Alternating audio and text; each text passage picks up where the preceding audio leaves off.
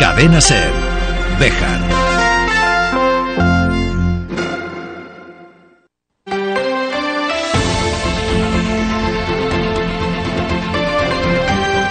Hoy por hoy Bejar. David Sánchez.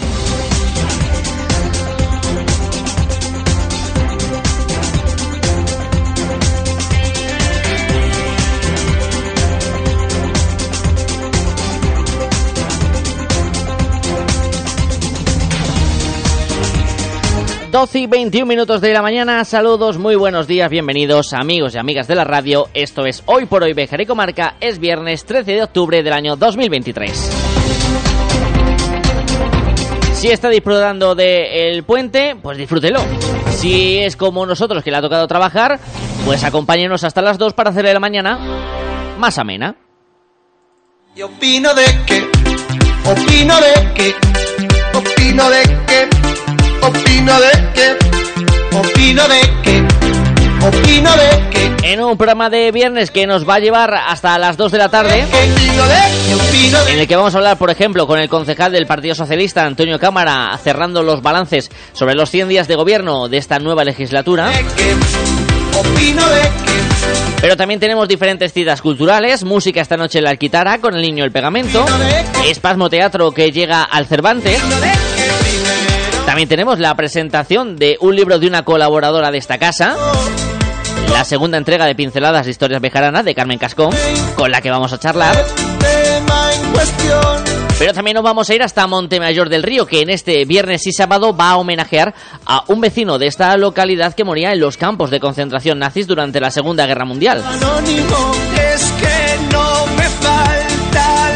Y si nos da tiempo, incluso vamos a tener pincelada deportiva con la previa del partido del Club Deportivo Beja Industrial La Cobatilla y con todo un campeón de las carreras verticales en Castilla y León, un corito, Guillermo Ramos. Pues con todo esto, les pedimos que nos acompañen hasta las 2 de la tarde en su casa, el 88.3 de la FM en Cervejar. Bienvenido, bienvenida. Y gracias como cada día por estar al otro lado.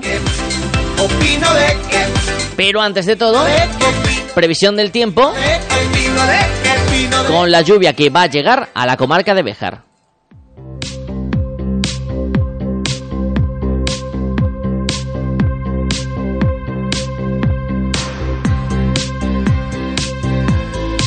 O al menos ese es el pronóstico que realiza la Agencia Estatal de Meteorología, lluvias que llegarán esta tarde y que ya se quedarán durante el fin de semana y el comienzo de la próxima semana acompañado además de temperaturas que descienden, máximas que llegarán a los 20 grados, mínimas cerca de los 10.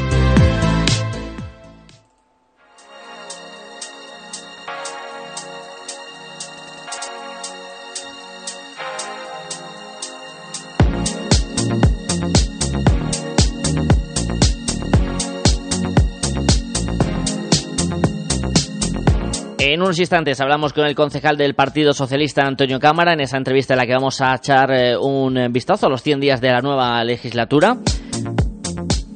Pero antes, algunas notas de actualidad. Por ejemplo, que el Museo Judío David Melul de Béjar acoge hasta el próximo 13 de diciembre una exposición sobre las ciudades sefarad que pertenecen a la red de juderías de España, entre ellas Béjar, y que se puede visitar en el horario de apertura del Museo Judío, que es por las mañanas de miércoles a domingo de 10 a 2 mientras que por las tardes abre los miércoles y jueves de 4 a 7.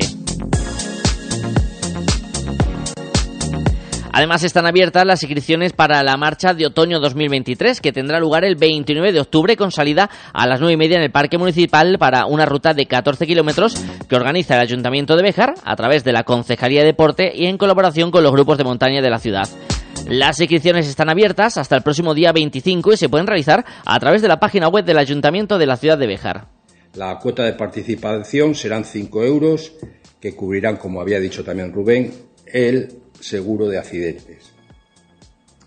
Después, para la gente que, desee, además de participar en la marcha, eh, hemos conseguido que haya una comida, eh, la cuota serán 15 euros que se llevará a cabo en el restaurante eh, Hotel Casa Belletri.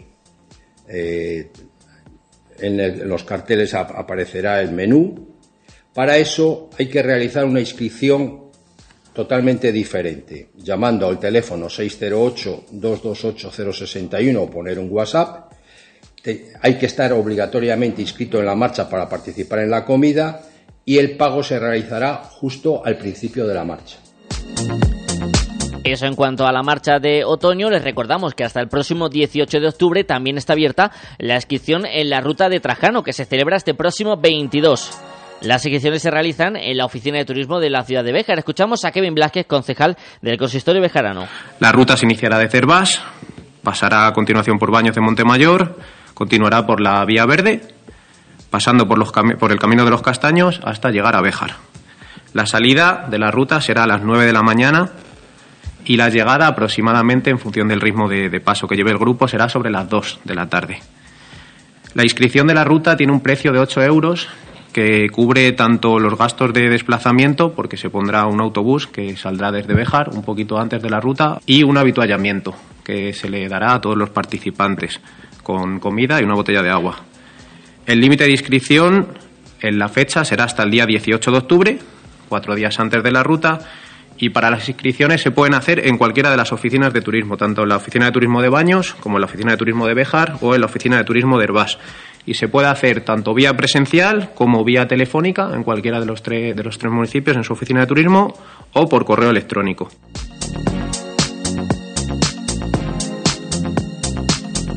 ...12 y 27 minutos de esta mañana de viernes... Charlamos en la sintonía Cervejar con Antonio Cámara, concejal del PSOE en el Ayuntamiento de la Ciudad Textil, en unos instantes.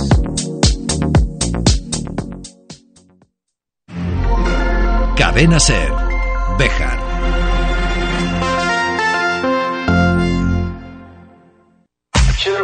¿Buscas plaza de garaje en Bejar? Cofaesa pone a la venta plazas de garaje en la calle Gibraleón, amplias y con posibilidad de punto de carga eléctrica.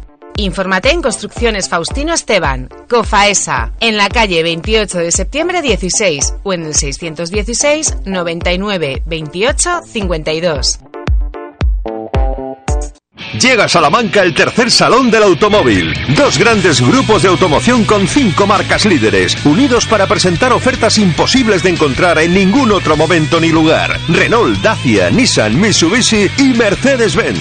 En el Multiusos Sánchez Paraíso los días 20, 21 y 22 de octubre, de 11 de la mañana a 9 de la noche. Entrada gratuita. Zona infantil con hinchables y zona de restauración. No pierdas esta oportunidad.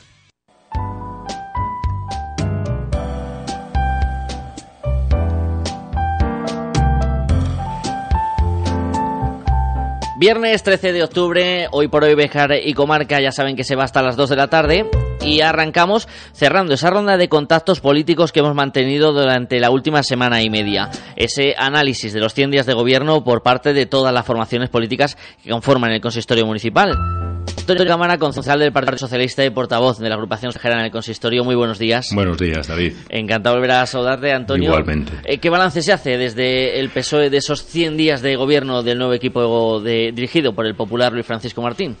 Bueno, pues el balance es que afortunadamente tenemos en el ayuntamiento personal suficientemente preparado para que una administración tan importante como el consistorio de, de la ciudad de Béjar no se pare porque lo que vemos a, nivel de, gobierno, a nivel de, de alcaldía, es que no hay nada nuevo. No hay nada nuevo, no vemos ese volumen que yo estaba acostumbrado de firmas, ¿verdad? Continua, que, que tenías todos los días, que tenías muchísimo que trabajar, que leer. Vemos más bien, y por las manifestaciones que hace el señor alcalde, que entendemos, y hemos estado muy callados, vamos a decir, o sosegados a nivel de oposición durante los tres primeros meses o estos 100 días de gobierno, ya casi cuatro meses, pues hemos estado esperando a ver cuáles eran las cuestiones que, que llevaban adelante y la realidad es que vemos que van con una inercia de lo que había antes. En ese sentido, vamos a hablar de diferentes aspectos, porque voy a empezar, si le parece, por la actualidad más reciente, entre comillas, que es el tema de los asesores, Antonio, que denunciaba el Partido Socialista, que se debatía en pleno municipal y que sigue coleando días después. ¿Cuál es la realidad que hay en torno a esos asesores? Pues la verdad es que nos gustaría saberlo. Eh, entendemos que, igual que yo tuve un asesor, un asesor que fue nombrado personal eventual del ayuntamiento para que hubiese una seguridad además jurídica, porque Tener personas en un lugar de trabajo sin, sin un contrato, sin una relación eh, jurídica que lo avale, pues es un problema para las propias personas y también para quienes les ha llevado. Si recordamos, ante una alarma que hubo en, quiero recordar, mes de febrero de 2022, ¿verdad?, eh, de personal de buena voluntad que se aclaraba que había en Cobatilla eh, sin contrato las noticias que nos llegaban, enseguida convocamos eh, una rueda de prensa y abrimos a ver qué es lo que estaba pasando, porque cualquier cuestión que pudiese ocurrir con personal que está trabajando en instalaciones del ayuntamiento o que está en instalaciones del ayuntamiento, pues es un problema si no tiene una relación contractual. Imagínese el simple hecho, y Dios no lo quiera, pero que tenga un tropezón en una escalera y tenga que acudir a un médico y pues, eso sería un accidente de trabajo. Si no hay relación contractual para el ayuntamiento, lo primero es un problema grande.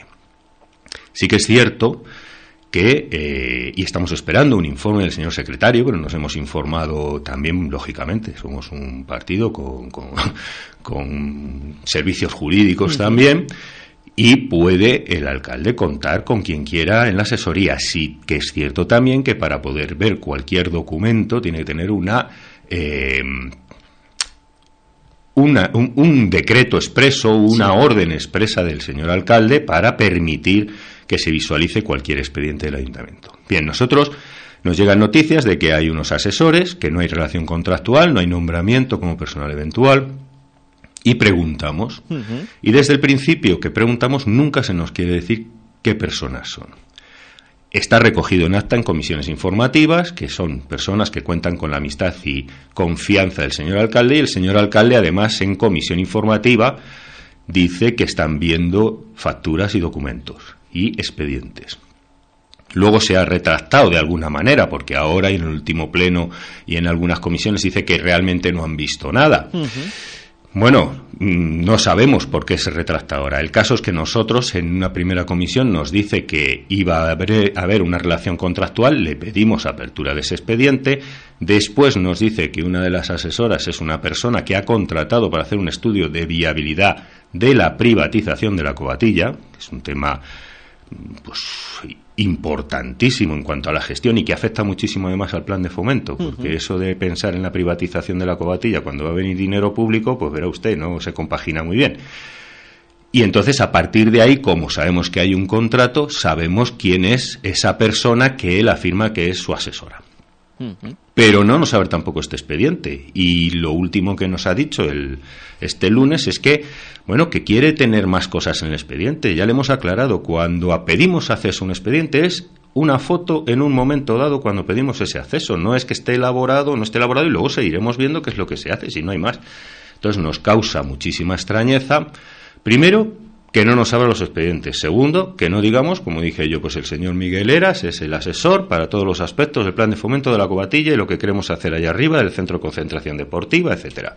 Que si recuerdan además, entra porque yo planteo esta idea en el mes de febrero de 2022 y en junio mm. es cuando entra Miguel Eras ya con un proyecto y decir, oye, vamos a buscar a los mejores y en este caso iba a ser así y no hay nada que ocultar.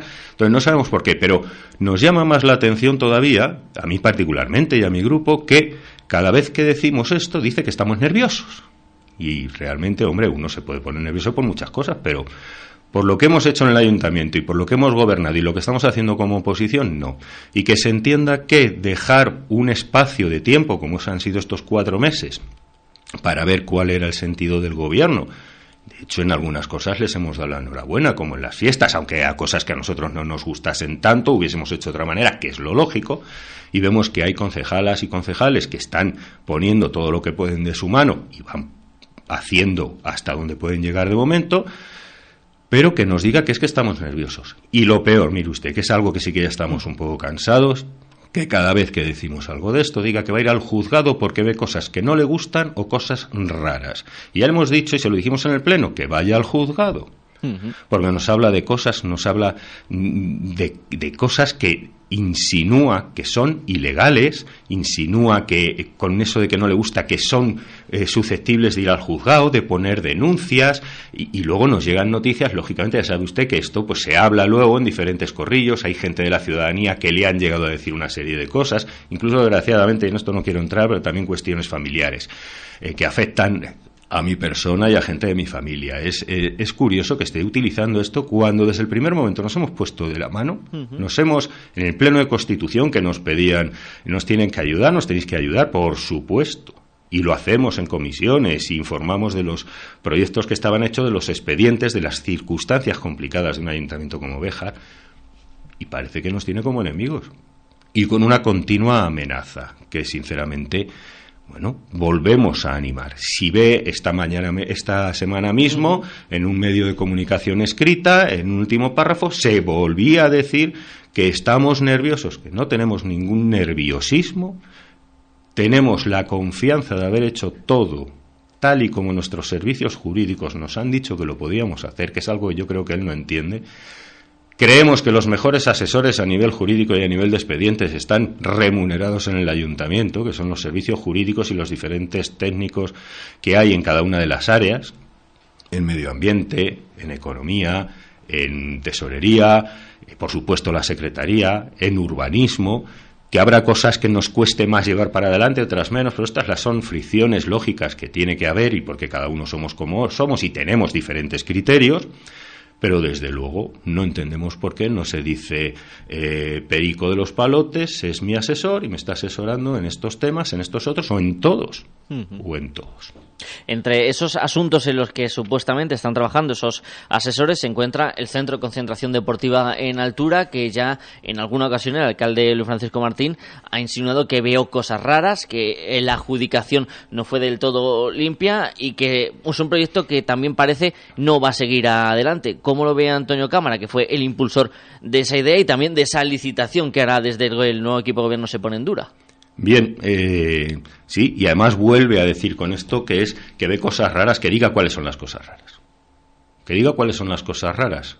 Y es verdad, a mí me llegan incluso, como le digo, de parte de la ciudadanía que le llegan cosas, incluso insinuaciones sobre si he adjudicado para, se lo voy a decir claramente, para lucrarme personalmente con esto. Mire, la adjudicación está hecha antes del día que nos marcó por el convenio que firmamos el mes de enero, eh, la Diputación nos dio el millón de euros porque además tenía que dárnoslo porque es un problema de remanentes de crédito. Esto lo he explicado varias veces en esta misma casa, lo he explicado en publicaciones escritas. Nos da el dinero y firmamos un convenio que una de las cláusulas es que tiene que estar adjudicado el proyecto del Centro de Concentración Deportiva antes de final de mayo. Y es entendible porque podía haber un cambio de gobierno como así ha sido. Y había un compromiso de hacer eso, porque la, Diputación y la Junta de Castilla y León veían, y no solo ellos, repito, la COE, la Confederación de Organizaciones Empresariales, estamos hablando de comisiones obreras, estamos hablando de UGT, estamos hablando de la universidad, estamos hablando de todo, la comisión de seguimiento del plan de fomento, veía con muy buenos ojos esto y lo pusimos en marcha y lo pusimos en marcha, que no es una cosa que uno coge, llega y dice voy por libre, y que habíamos negociado en la Junta de Castilla y León y que habíamos trabajado, lo he dicho varias veces, también con el Partido Popular. El señor Luis Francisco Martín tiene todo su derecho a no llevar adelante este proyecto.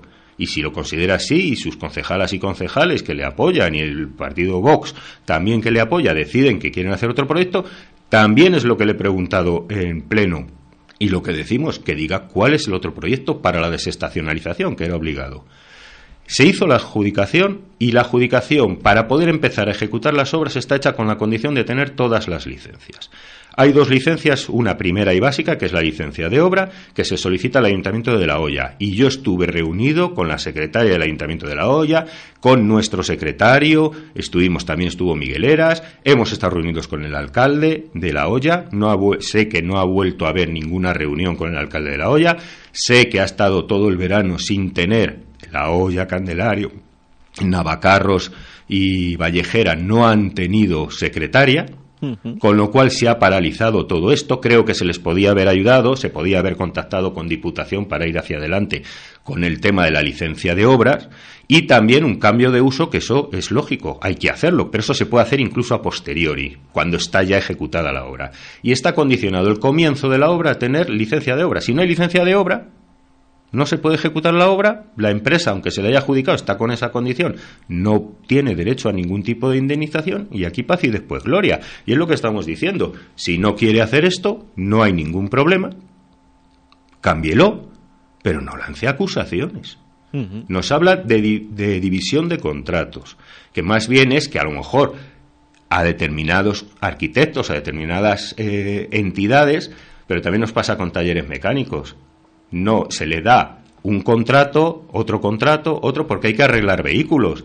Y claro, se, se, dan a determinados talleres, si eso es dividir el contrato, y en todo caso, que también se lo hemos dicho, usted puede tener una opinión, vaya usted al juzgado y cuando, después de una propuesta de resolución de un secretario, que es lo que yo firmo después, o de un técnico, si un juzgado, después de nuestra motivación, dice ya, aunque habéis motivado así, eso no está bien, pues sinceramente nos va a dar un tirón de orejas si es el caso.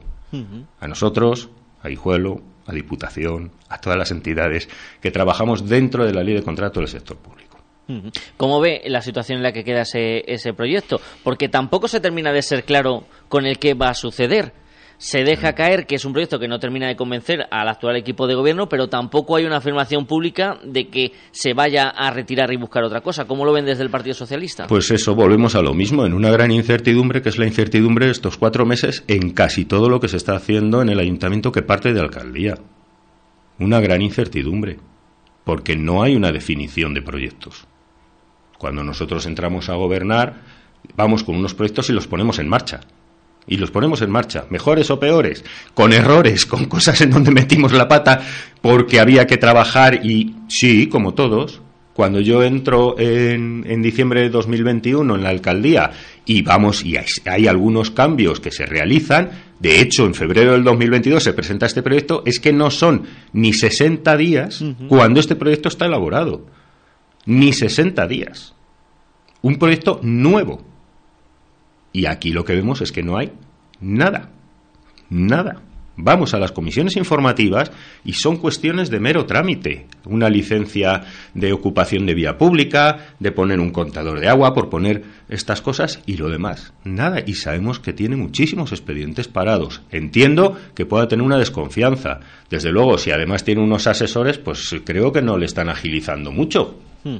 Entre esos proyectos eh, parados, no sé si se encuentra también la, deshumanización que había de la Nacional 630 o si ese proyecto se ha puesto ya en, marcha. Claro, lo bueno de que tiene ese proyecto es que lo lleva el, Ministerio de Transportes, entonces sí que está en marcha y está trabajándose. Y además me consta que han tenido reuniones posteriores a dejar yo la alcaldía los técnicos del ayuntamiento con carreteras, lo sé. Eh, afortunadamente, como digo, ese proyecto va adelante. Ahora tendrá que venir, luego cuando ya esté hecho el proyecto y se vaya a hacer la adjudicación, habrá que haber un compromiso del ayuntamiento de recepción de esa carretera, de todo el tramo, y no tenemos ni idea de qué opina el señor alcalde respecto a esto.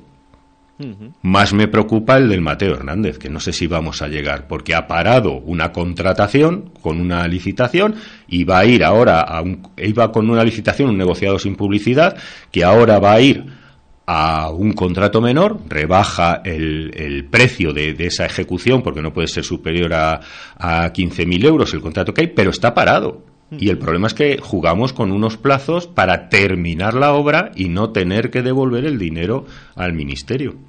Dentro de esos eh, plazos, me gustaría también pedirle, no sé si hasta cierto punto, opinión personal, del anuncio que realizaba la Junta de Castilla y León hace escasas semanas de prorrogar nuevamente durante dos años más el plan de fomento. No sé si esta situación estaba encima de la mesa en la anterior legislatura, porque se hablaba mucho, y también desde la propia Junta de Castilla y León, de que este 2023 era el año clave para los proyectos sí o sí. Ahora parece que eh, se habilitan dos años más de, prórroga de ese plan. Pues mire, eh, sí que es cierto que cuando tuvimos la reunión en noviembre del año pasado se planteó que podría estudiarse una prórroga si no se llegase a tiempo pero no se dejaba escrito en las conclusiones de aquella comisión porque pensábamos que íbamos a poder llegar. Y de hecho era así. A mí lo que sí que me ha llamado la atención, y aquí sí que me preocupa un poco qué es lo que haya pasado en la Junta de Castilla y León, cuando yo en Semana Santa ya mando un correo electrónico, tengo todavía ese correo, a la directora de Economía y Competitividad diciéndole, por favor, mándennos ya el documento de compromiso de los 3 millones de euros para que nuestro interventor pueda decir que tenemos crédito, porque tenemos todo preparado para licitar y en octubre podía haber estado ya adjudicado todo lo que llevábamos para los cuatro millones y medio. De hecho, el millón del centro de concentración deportiva, como hemos dicho al principio, ya estaba adjudicado y nos faltaba la cinta capotada, nos falta la depuradora y el anillo de inhibición, básicamente. Y lo teníamos todo preparado para licitar, pero necesitábamos Claro, el interventor tiene que decir sí, hay crédito. Y para ello necesitábamos el documento de compromiso de la Junta que hasta el día 17 de junio no llegó al ayuntamiento.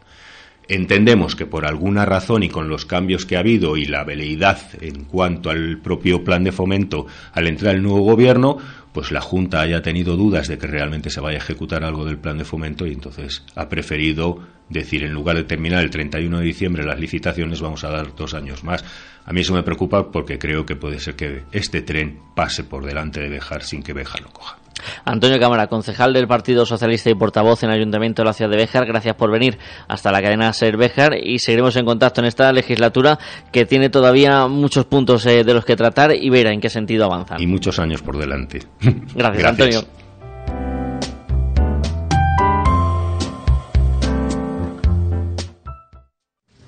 Última hora, los extraterrestres quieren comunicarse y tienen un mensaje para nosotros. Solo en Ibarte Ecos, televisor Smart JVC 40 pulgadas por solo 229 euros. Ibarte Ecos, en la calle Mayor de Pardiña 64 de Bejar.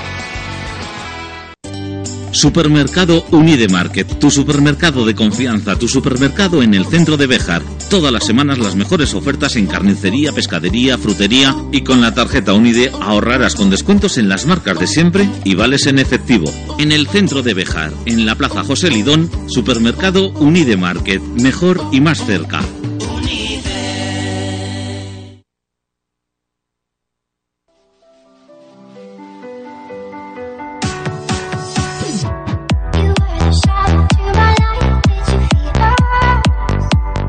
No pudo ser tampoco este pasado fin de semana, aún está reticente de llegar al casillero la primera victoria del Club Deportivo Béjar Industrial La Cobatilla en esta primera división regional de aficionados. José Cano, entrenador del Béjar, muy buenos días. Hola, ¿qué tal? Buenos días. Encantado de volver a saludarte, José. Un partido complicado, un compromiso difícil, 6 a 0 eh, frente al Zamora B, un resultado muy abultado para lo que fue en realidad el encuentro. Eh, bueno, yo creo que el resultado lo dice todo, ¿no? Eh, partido en el que en el que no competimos, en el que no entramos, en el que no fuimos nosotros y, y bueno, pues de ahí el, de ahí el, el resultado abultado, ¿no? Un partido, mister, en el que, como bien dices, quizás de los peores que ha tenido el Bejar Industrial desde que estás eh, al cargo en estas temporadas.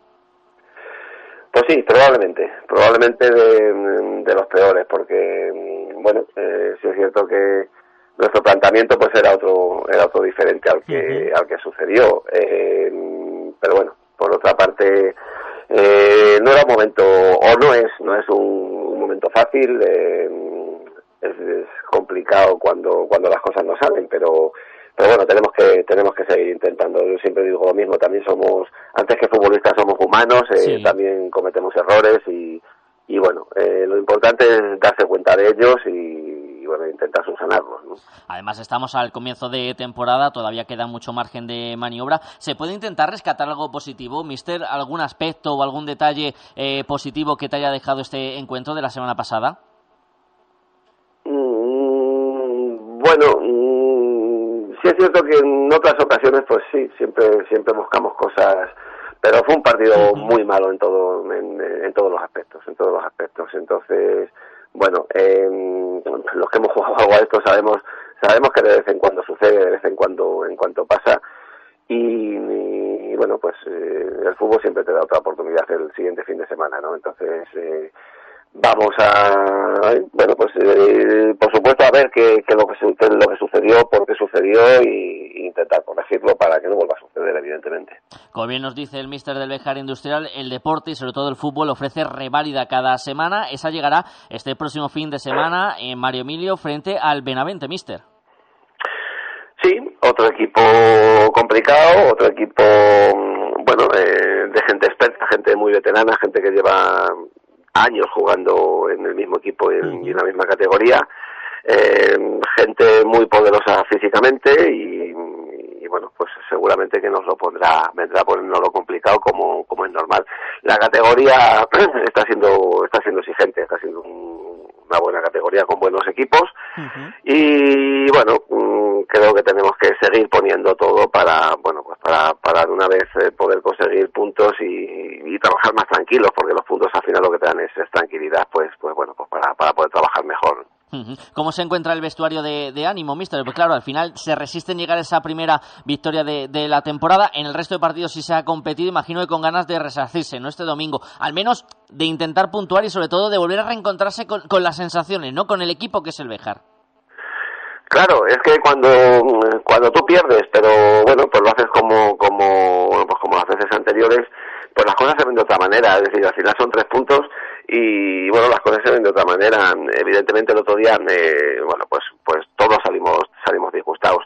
Bueno, es, es lo que nos toca ahora, es, es un trabajo también mental y, bueno, pues tirar de la gente para arriba, porque como te digo, esto es fútbol, eh, somos humanos, todos nos equivocamos, todos teníamos, tenemos días buenos y días malos, y bueno, eh, pues el, el otro día fue bastante malo, bueno, pues igual que cuando los tenemos muy buenos, ¿no?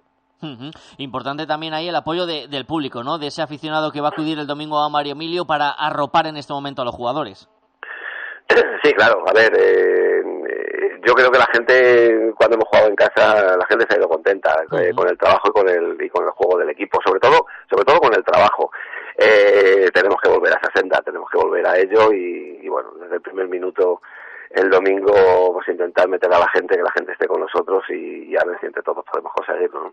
Y seguro que se revierte esa situación y ojalá la semana que viene hablemos de la primera victoria de esta temporada 23-24 del Bejar Industrial. José Cano, entrenador, muchísimas gracias y mucha suerte para el domingo. Muchas gracias, un abrazo.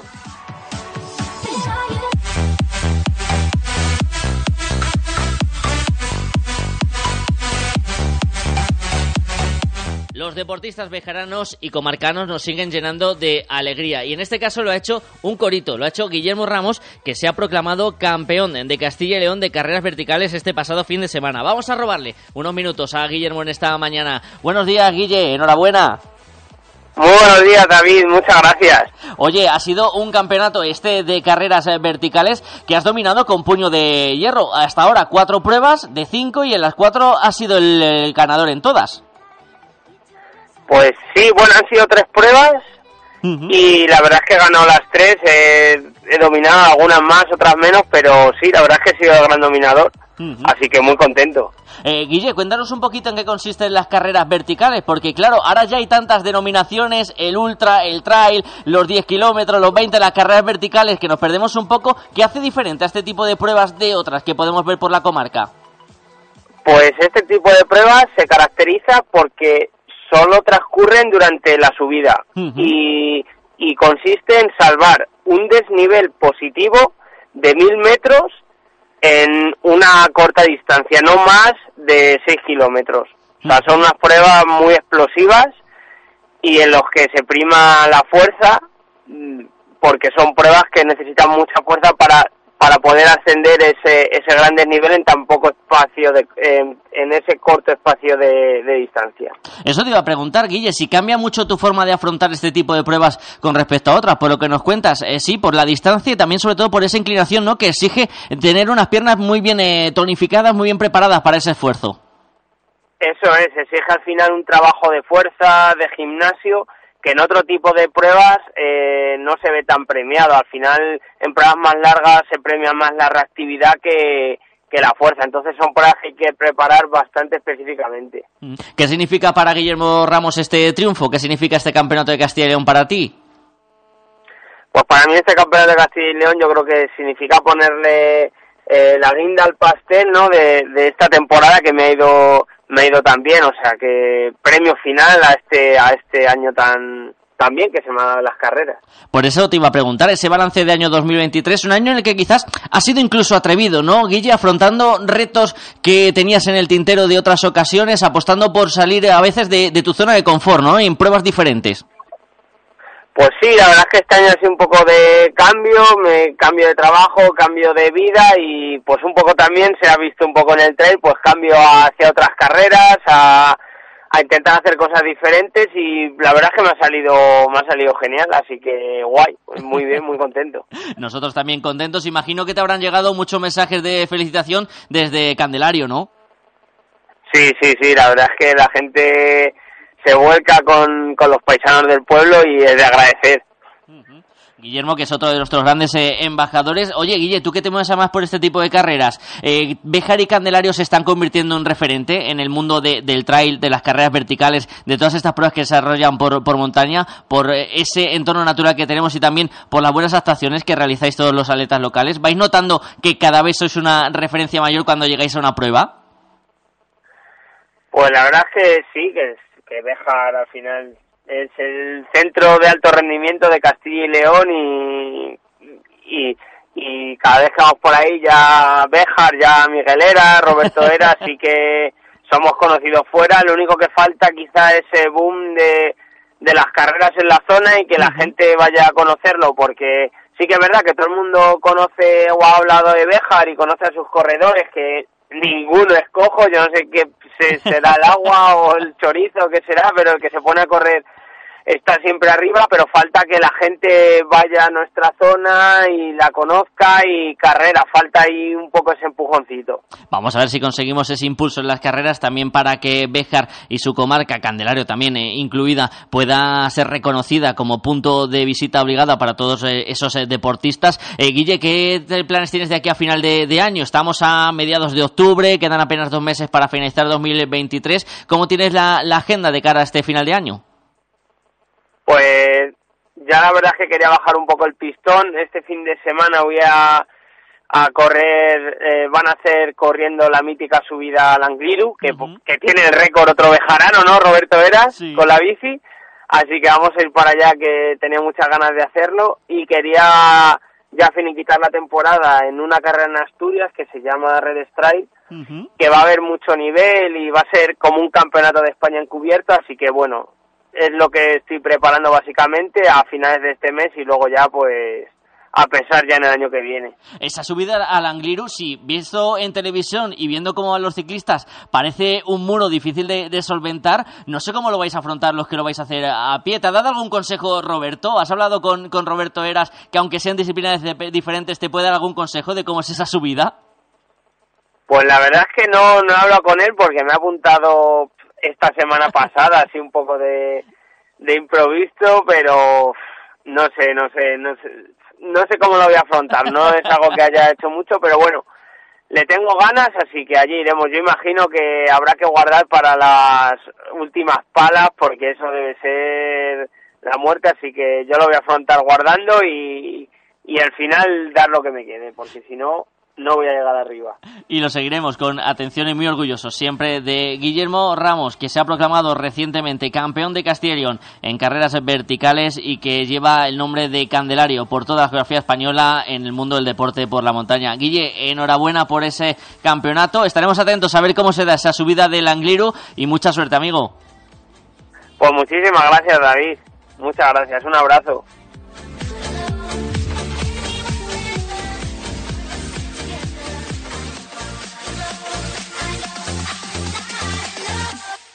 Gracias a Guille y a todos nuestros representantes del mundo del deporte que llevan a Béjar y su comarca por toda la geografía española.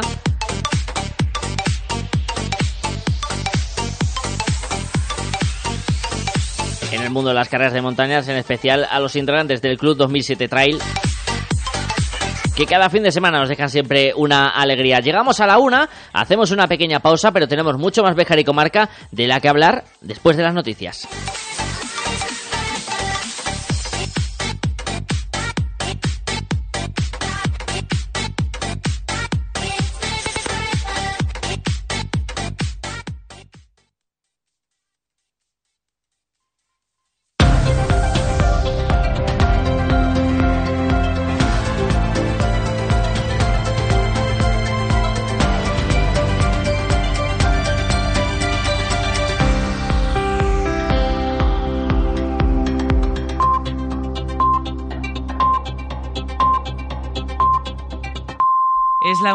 En Canarias.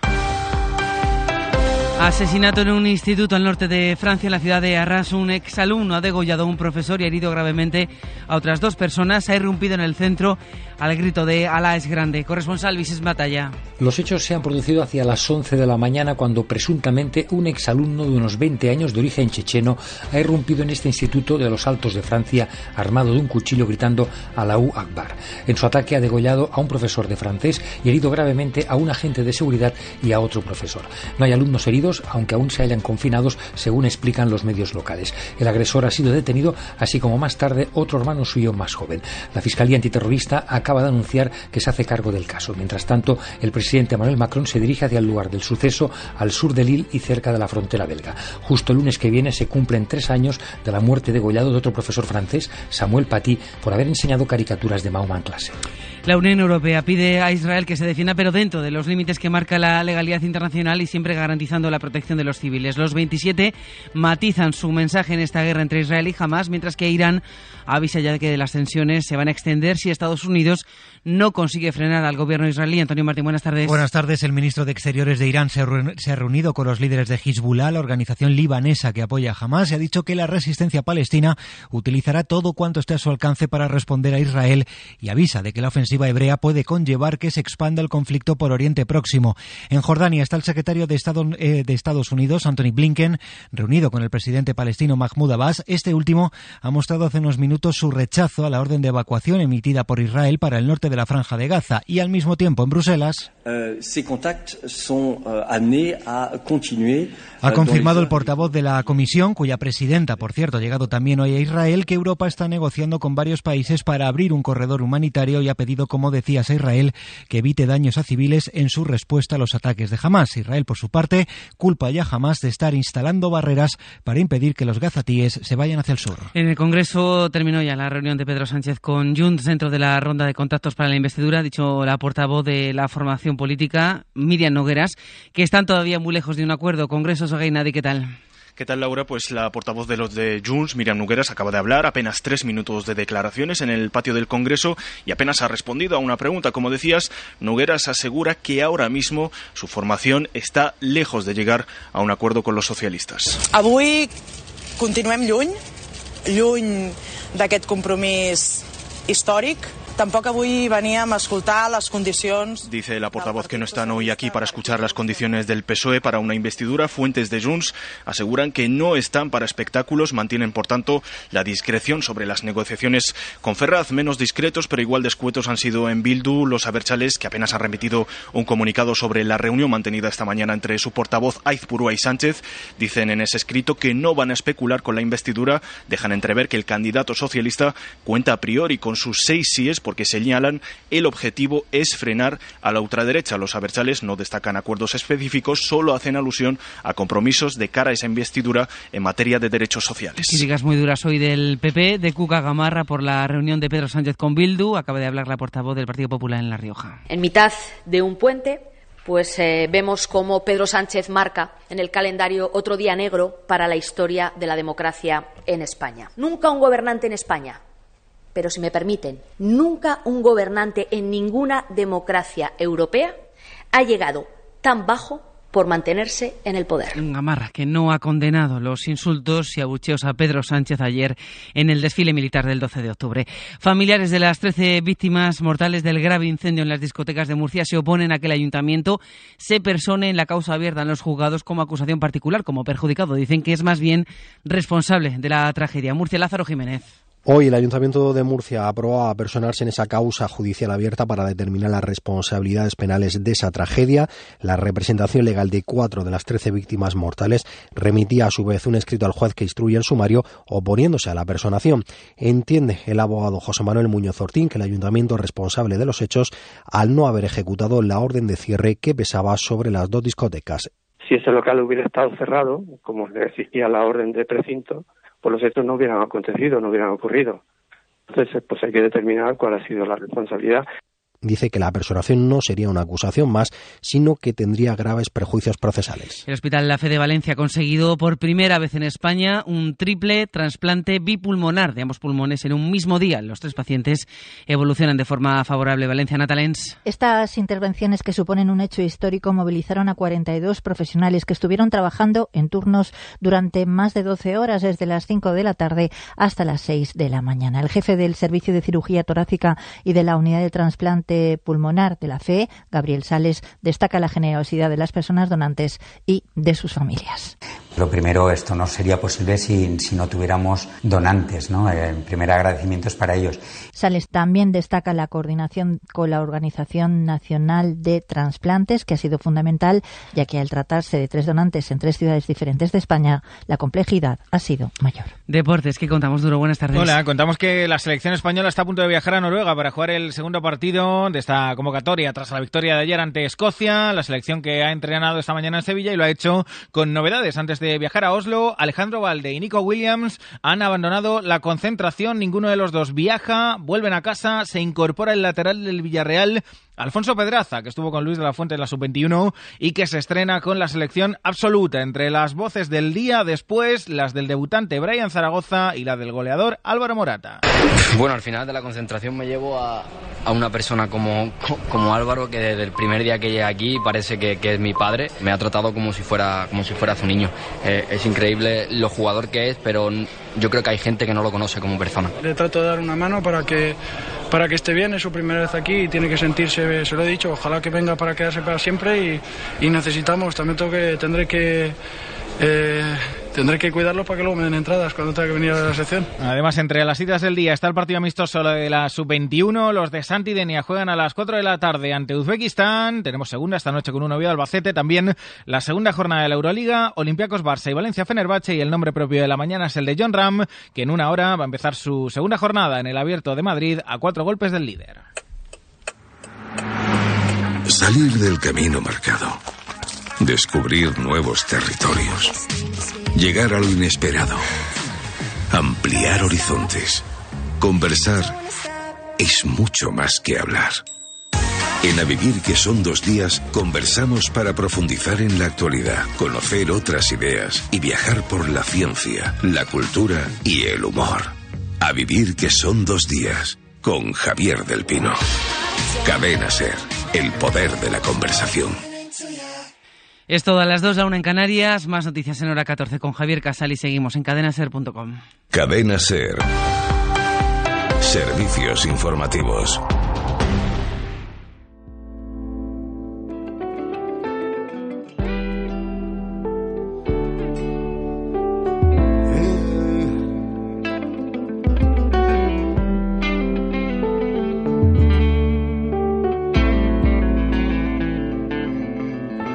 Madrugada salgo de tu portal, lo malo ya se me escurre. Te frío una bofeta, pasé la noche en tu lumbre. 13 horas y 8 minutos de la tarde. Arrancamos aquí la segunda hora de viernes de hoy por hoy Bejar y Comarca. Con la música del niño del pegamento que estará esta noche en la Alquitana y con el que vamos a cerrar el programa de hoy. Pero antes todavía tenemos muchos asuntos de los que hablar. La presentación de un libro de Carmen Cascón. Tenemos que ir hasta Montemayor para conocer a ese vecino de la localidad que acabó en un campo de concentración nazi. Y también la cita con el teatro que tenemos en el Cervantes en la tarde de hoy. Todo esto hasta las 2 de la tarde.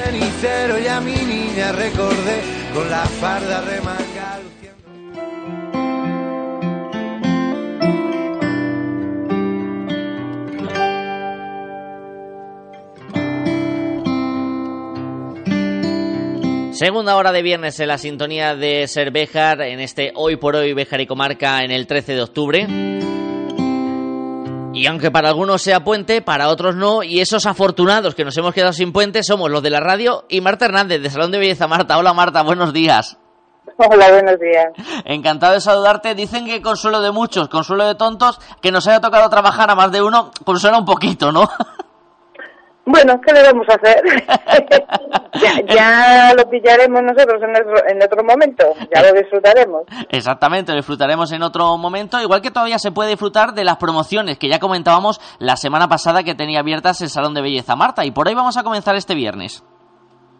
Pues sí, el viernes pasado hablamos de, de las promociones eh, enfocadas a, a posverano y, y bueno, pues hoy, hoy las recuerdo para, para que poderlas tener en cuenta. Yo sé que con este tiempo, aunque parece ser que ya mañana empieza a cambiar la cosa, como que seguimos en verano y dices, uff, pues me voy a esperar un poquito más, pero, pero ya parece ser que el, que el otoño llega y sí que es el momento. Eh, a mí me, me sorprende mucho y el cómo llegan las pieles al salón después del verano. Es, es muy curioso lo, lo estropeadas que vienen muchas, lo, secas, lo deshidratadas, lo apagadas y, y, bueno, pues el momento es, es este. Incluso diría, incluso aquellas pieles que se cuidan muchísimo y que están acostumbradas a, tratamientos continuados en el tiempo, incluso esas pieles sufren las consecuencias del verano. Cuanto más una piel que, que bueno, pues que a nivel de centro estético o a nivel de peeling no suele hacer nada y, y, hacen tratamientos domiciliarios nada más, o si los hacen, que luego hay muchos que ni eso. Sí. eh, bueno, pues como decía, el momento ideal es el otoño, y bueno, y os, os, recuerdo las, las promos que tenemos en marcha. Una que me parece muy interesante es un tratamiento de, de peeling corporal con, con peeling facial. La, la promo es los dos a la vez. Uh -huh. Un placer para, para el cuerpo, para renovar la piel, para sacar todas esas células muertas, para volverle a dar luz al, al tejido del cuerpo eh, y empezar el otoño con una piel, pues eso, permeable y oxigenada y al mismo tiempo hacemos el, el facial.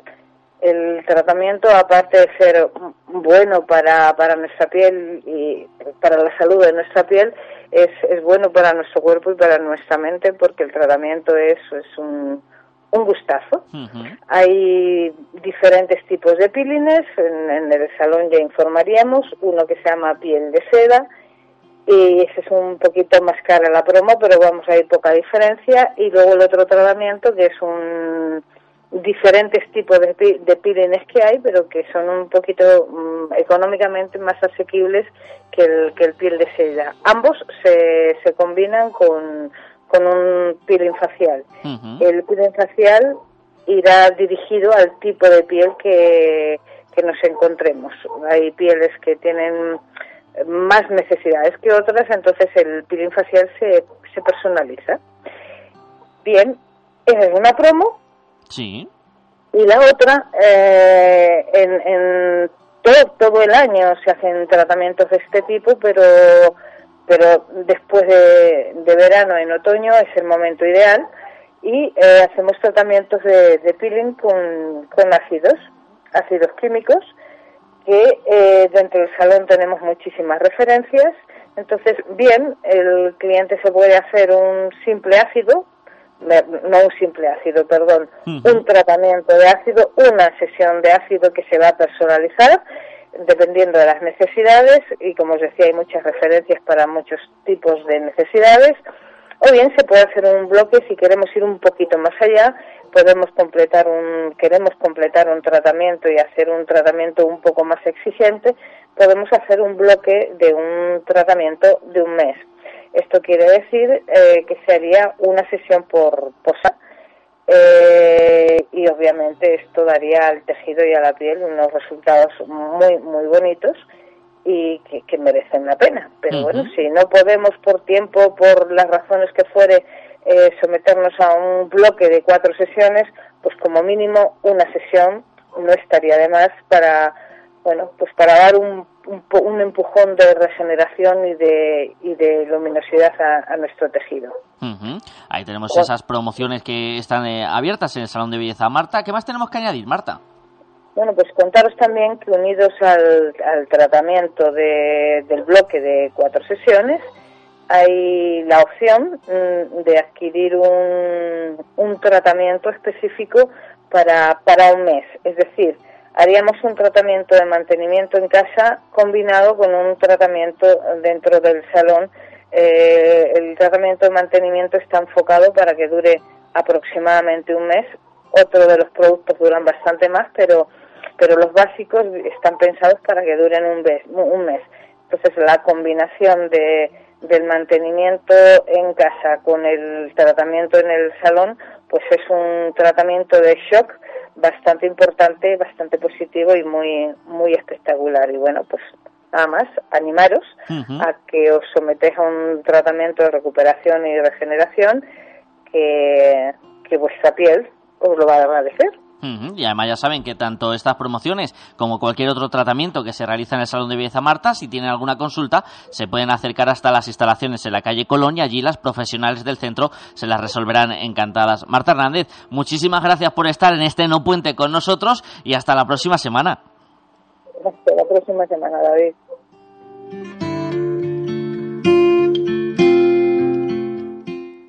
Salón de Belleza Marta un equipo de profesionales con las últimas tecnologías y tendencias en salud y belleza. Más información y promociones en salondebellezamarta.com y síguenos en Facebook e Instagram. Salón de Belleza Marta, calle Colón 34, Béjar, 923 40 32 71. Calidad y mejor precio. Frutas Bermejo, de cosecha propia. En Béjar, en carretera de Salamanca, frente Mercadona y en la calle Tejedores 11. Frutas Bermejo, calidad y mejor precio. Te atendemos personalmente y con reparto a domicilio. Restaurante La Plata. Déjate seducir por el cuidado al producto de temporada, por nuestra carne de buey con la maduración óptima y con todo el sabor de la brasa, por nuestra bodega. ¿Quieres encontrar la clave del sabor? Restaurante La Plata, en la entrada de Bejar. Reserva tu mesa en nuestra web y en el 923 400 282.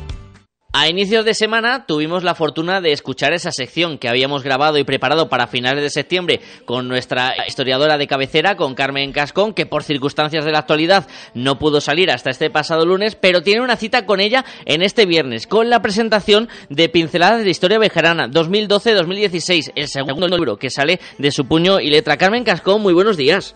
Buenos días, se me hace raro no hablar. Bueno, vamos a hablar de historia, pero vamos a hablar de mi libro, como diría un conocido escritor, ¿no? Efectivamente. Mi libro, mi libro. Cambiando... No, no, es la sesión, ¿no? Habitual. Cambiando hoy lo, los roles, siendo entrevistada, e imagino que con ilusión y con ganas, ¿no? De presentar esta segunda parte de este libro de pinceladas de historia bejarana. Claro, cómo no. Y además hay que dejar claro una cosa, yo desde el principio, y es que no es una reedición del uh -huh. libro del año anterior porque mucha gente me pregunta, oye, pues qué bien, porque se acabó. Por cierto, se agotó claro. el año pasado en dos meses, dos uh -huh. meses y medio, se agotó por completo, porque hay gente que ya me pregunta, oye, pues yo me gustaría tener el número uno y ahora, bueno, no es número uno y número dos, que también lo vamos a explicar. Sí. No me gusta decir número uno, quizá tomo uno, y es que eso lo de tomo también me suena como muy académico, Sí. ¿no? Como muy tocho, qué rollo, ¿no? Pero bueno, es algo así, ¿no? Tomo uno y tomo dos. Lo digo porque hay gente que piensa que a lo mejor es una reedición del libro del año anterior que se agotó, Ujú. y no. Digamos que son eh, compilaciones o, o- o libros que reúnen mis trabajos, mis artículos, que están muy dispersos. Algunos de ellos están publicados en el blog del mismo nombre, Pinceladas de Historia de Jarana, pero otros no. Entonces, lo que se ha ido es, a través de TGC Cultural, pues editarlos en papel y eh, unirlos todos. Entonces, el primero de ellos, que fue el que se agotó el año pasado, iba de 2007 a 2011. Y este año otros cinco, de 2012 a 2016. Ujú. Por eso hay que dejarlo bien, bien clarito. Aclarado este aspecto, para que no haya confusiones al compartir títulos, fíjense en las diferentes eh, fechas para distinguir un volumen de otro, pero centrándonos en este segundo, Carmen, eh, danos una pequeña pincelada y nunca mejor dicho. ¿Cuáles son esas historias que vamos a encontrar entre sus páginas? ¿Quiénes son esos personajes históricos de los que nos vas a hablar? Pues eh, como el año pasado hemos seguido un poco la misma distribución, ¿no? Son eh, 42 artículos, tengo aquí una chuletilla, ¿sabes? Sí. en el sentido de por comparar, ¿sabes? El del año pasado de este, porque hay diferencias y hay diferencias sustanciales en cuanto al tipo de letra, el número de páginas, fijaos. Si el año pasado fueron 64 capítulos, este año son 42, pero el número de páginas es mucho mayor. Anda. el año, sí, sí es muy curioso, porque el año pasado eran 235 páginas, ¿no? Porque la idea era eh, hacer un precio popular, ¿vale? De 10 euros.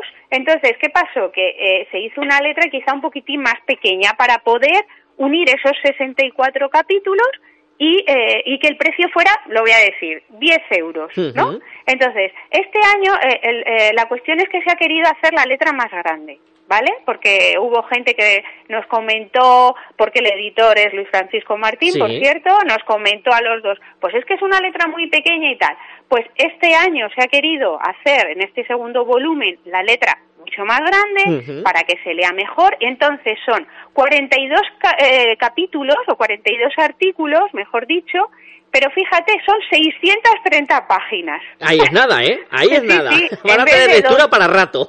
235, pues 630. Y está dividido un poco en torno a los mismos capítulos, porque siempre suelo hablar, pues, de historia, ¿no? Este es el, el, principal, siempre, historia de Béjar, claro, lógicamente, tradiciones, fíjate, el año pasado, en el otro volumen anterior, que, eh, que iba, como digo, del año 2007 a 2011, escribía mucho más de tradiciones. Y en cambio, entre 2012 y 2016 se ve que, bueno, pues las tradiciones no me importaron tanto. Y entonces solo hay tres artículos. Esto va variando con respecto a un poco los intereses que uno tiene en determinadas épocas o porque, como digo siempre, los, la las historias te, digamos que vienen a veces a, por ti o te vienen al encuentro. O sea, a veces no es porque tú las busques, sino porque aparece en un archivo mientras estás investigando otra cosa, un tema que te gusta o alguien te pica con algo relacionado con ese tema y entonces a lo mejor pues en, aquel otro volumen había más artículos de tradiciones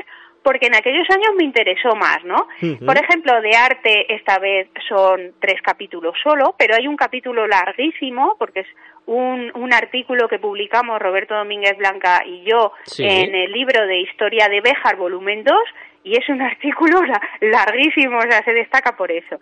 Personajes, pues más o menos mm, hay el mismo número de personajes eh, referenciados. De Duques de Béjar solo en aquel momento me interesó para tres, tres artículos y luego un nuevo capítulo que en el anterior no estaba, que son creaciones literarias porque bueno, me empezó a interesar eh, escribir eh, algo de literatura, bueno, literatura son palabras mayores, alguna cosita, algún pinito literario, mejor dicho, ¿no? Porque decir literatura es es demasiado, ¿no? Entonces, bueno, pues eh, eh incluimos aquí pues tres, tres artículos de, creación literaria. como vemos también con nuevos eh, añadidos en comparación con ese primer eh, volumen. En una edición, esta segunda, en la que el prólogo y la cubierta y las portadas han correspondido a una persona muy vinculada también al Centro de Estudio Bejerano, a Óscar Rivadeneira. Sí, el año pasado le pedimos que hiciera la cubierta y eran hemos seguido un poco la línea porque el año pasado eh, hizo una cubierta que yo se la pedí. Porque él es muy de, decir, oye, que, pues qué te gusta o, cómo lo quieres enfocar. Y entonces la hicimos de los portales de Pizarro. Dentro de los soportales, pues eh, se ve un poco la Plaza de la Piedad. Y siguiendo un poco esa estela, este año, pues le pedí que hiciera algo así, pero de la Plaza Mayor. Entonces estás dentro de los soportales de la plaza y se ve el ayuntamiento, la fachada del ayuntamiento de, lejos, ¿no? Esa es la portada. Luego, el año pasado primó el azul, esta vez prima el verde y el prólogo, el año pasado eh, se lo comenté a, Manuel Antonio Marcos Casquero eh, y este año, pues es que Oscar eh, es mm, polifacético, es decir, eh, te puede escribir eh, un artículo de investigación como una novela, como un prólogo, yo creo que es un muy buen prologuista de, libros, como hacerte los diseños de, cubiertas y, portadas de capítulos. Como acompañarte también en la presentación que tendrá lugar este viernes a las 7 de la tarde, si no me equivoco, en el Casino Obrero, con entrada libre hasta completar el aforo, en el que va a estar, por supuesto, Carmen Cascón, el editor Luis Francisco Martín, el prologuista Óscar Bedeneira y también Juan Antonio Frías Corsino redondeando esa tarde. ¿Cómo tenéis pensado un poquito cómo va a ser la presentación, Carmen? Bueno, mm, la verdad es que no tenemos así preparado nada, porque a mí me gusta un poco improvisar. Eh, tener algo muy, muy preparado significa estar muy acartonado. Y en una presentación de un libro yo creo que tiene que ser más un diálogo eh, tranquilo, eh, pues sin prepararlo mucho. Entonces, tenemos pensado, bueno, primero que hable lógicamente Luis Francisco Martín, el editor, que hable de los aspectos, digamos, técnicos del libro y después, pues, en un diálogo entre los tres, bueno, luego va a hablar Oscar como prologuista, claro, lógicamente, leerá un poquito, no sé si lo va a leer eh, tal cual o va a hablar un poco del libro en general como prologuista. Y luego ya vamos a hablar, establecer un diálogo entre Juan Antonio Frías y Oscar, pues me van a freír a preguntas. ¿Qué preguntas? Pues no tengo ni la menor idea. Espero que me que, que por lo menos me hagan un adelanto por, para que no me pillen en un renuncio. Bueno, pero, eso es muy complicado. Pillarte a ti en un renuncio, Carmen, que eres una auténtica enciclopedia andante, tendría que ser una pregunta muy complicada. Bueno, siempre hay preguntas complicadas, en, en, todos los aspectos, siempre, pero vamos, son buenos amigos no me van a ir a pillar. Eso desde luego. Y luego vamos a poder, imagino que al igual que la primera, el primer volumen, Carmen, también se podrá obtener en librerías de, de Béjar. Además sales eh, con ese abrigo que te ofrece el Centro de, de Estudios Bejarano. Imagino que luego se podrá adquirir eso en librerías de la ciudad textil como en otras ocasiones. Sí, eso es. Eh, se, y también se hacen envíos, por cierto. Importante esto, porque hay gente que nos escucha en, en el podcast y, y, nos preguntan a veces por esos libros que presentamos si se hacen envíos. En este caso, importante, Carmen, si se hacen envíos. Sí, también a través de, de, TGC Cultural, se puede buscar a través de Internet, que no recuerdo ahora exactamente la, la dirección de correo electrónico, pero se, también se pueden eh, escribir a esa dirección de TGC Cultural y, y se hacen envíos, o sea que no hay ningún problema. Ahí tiene también esa posibilidad. Y la última pregunta que le iba a hacer en esta mañana a Carmen Cascón es un poco más eh, personal. ¿Está satisfecha la divulgadora interior que tienes eh, en ti con cómo se ha ido desarrollando este segundo volumen y, y, el primero, con ese afán que tienes por dar a conocer la historia bejarana? Pues mira, hay una cosa fundamental, es que es una satisfacción ver un libro, o sea, un libro con tu, con tu nombre y apellidos. Ahora no es tan raro, porque yo creo que casi todo el mundo escribe. sí. Es decir, todo el mundo pinta, todo el mundo cocina, todo el mundo, ¿no? Canta, lo cual está fenomenal, porque eh, en Béjar tenemos una, hay ahora un boom en la investigación uh -huh. histórica, no sé si al calor del Centro de Estudios Bejaranos, o que quizá nos picamos unos a otros, sí. o porque hay muchos más recursos eh, digitales, mm, digamos que la investigación está más al alcance de la mano que yo que sé, cuando don Juan Muñoz, vamos uh -huh. a poner por caso, ¿no? Que en aquella época no tenían ordenadores, había que ir a los archivos y, y empaparte porque no había otra manera. Ahora es diferente. Hay, eh, y eso es, es, muy satisfactorio. Yo, yo, lo, yo lo veo que, que es muy bonito tener un libro de tu autoría, pero también ver que alrededor tuyo hay mucha gente investigando, ¿no? Que no eres la única en ese sentido. Pero la verdad es que me hace mucha ilusión tener este libro en papel. Hace ya muchos años Luis Francisco me mmm, presentó este proyecto. Oye, ¿y por qué no nunca has pensado eh, pasar al papel? Todo lo que estás escribiendo, porque al fin y al cabo lo digital sí. a lo mejor un día desaparece, ¿no? Imagínate un ataque informático sí. o que ya no tienes eh, que las cuentas de, de tanto de Gmail o de que están vinculadas a los blogs pues tiene una capacidad relativa. Sí, decir, luego, si incluso no imagínate que... esos servidores que se van borrando de vez en cuando, Carmen, también, también de también. que van actualizándose y, y no preguntan al usuario si eso lo quiere guardar y un día amanece si no está. Claro, eso es. Entonces es diferente. ¿Que el papel también desaparece? También, es, es, está claro que también desaparece. Pero digamos que el tenerlo en papel es como, mm, es tener mayor garantía uh -huh. de que esos artículos se van a, a, poder guardar y consultar. Entonces, él me lo planteó hace muchos años y yo le dije, es que me da mucha pereza ponerme ahora a organizar todo esto y en principio le dije que no. Pero luego fíjate cómo son las cosas que después de varios años me vino con la misma idea. Uh -huh. Y yo me tiré a la piscina y le dije, bueno, vale, pues vamos a intentarlo, ¿no? Como, a ver, el primer volumen, a ver cómo sale, si la gente pues le interesa, que a lo mejor como está en el, en parte, porque no están todos sí. los artículos, están en el blog, pues a lo mejor no les interesa y no hay venta. Y me dijo, bueno, pues hacemos la prueba. Uh -huh. Y mira, como eh, eh, la gente sí que le interesa, tenerlo en papel porque es más fácil. Hay gente que no le gustan los ordenadores, uh -huh. que no sé, le gusta leer, que lo prefieren tener en papel. Entonces, me parece muy bonito, entre otras cosas, porque ves que al otro lado, sí. como digo yo, al otro lado de la pantalla hay gente que le interesa uh -huh. lo que haces. porque si no sería difícil, ¿no? no tú, lo, tú lo escribes, lo pones pero no sabes si hay alguien que te está leyendo o están pensando, uff, ya está esta pesada aquí otra vez, qué horror, que es todo lo que cuenta, ¿no? Y ese interés se va a constatar esta tarde en el Casino Breve de la ciudad de Béjar a partir de las 7 con la presentación de este segundo tomo de Pinceladas de Historia Bejarana. Carmen Cascón, enhorabuena por este trabajo. Gracias por pasarte estos minutitos de radio por aquí. Te veremos en la presentación y que es un placer escucharte siempre. Gracias, David. Ahí espero a todos, pero ojo, no pongo falta a nadie.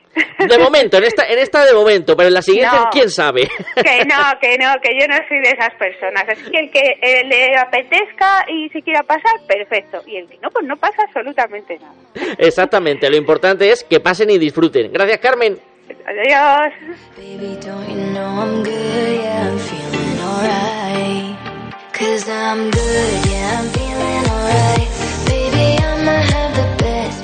Por la mañana, en el Bermud, para el tardeo y para tu copa por la noche, Café Blues La Alquitara. Si eres de los que buscan un lugar diferente, Café Blues La Alquitara.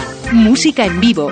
Consulta en nuestras redes los conciertos de este mes. Café Blues La Alquitara, calle Gerona 20, Béjar. Llega a Salamanca el tercer Salón del Automóvil. Dos grandes grupos de automoción con cinco marcas líderes, unidos para presentar ofertas imposibles de encontrar en ningún otro momento ni lugar. Renault, Dacia, Nissan, Mitsubishi y Mercedes-Benz. En el Multiusos Sánchez Paraíso los días 20, 21 y 22 de octubre, de 11 de la mañana a 9 de la noche. Entrada gratuita. Zona infantil con hinchables y zona de restauración. No pierdas esta oportunidad.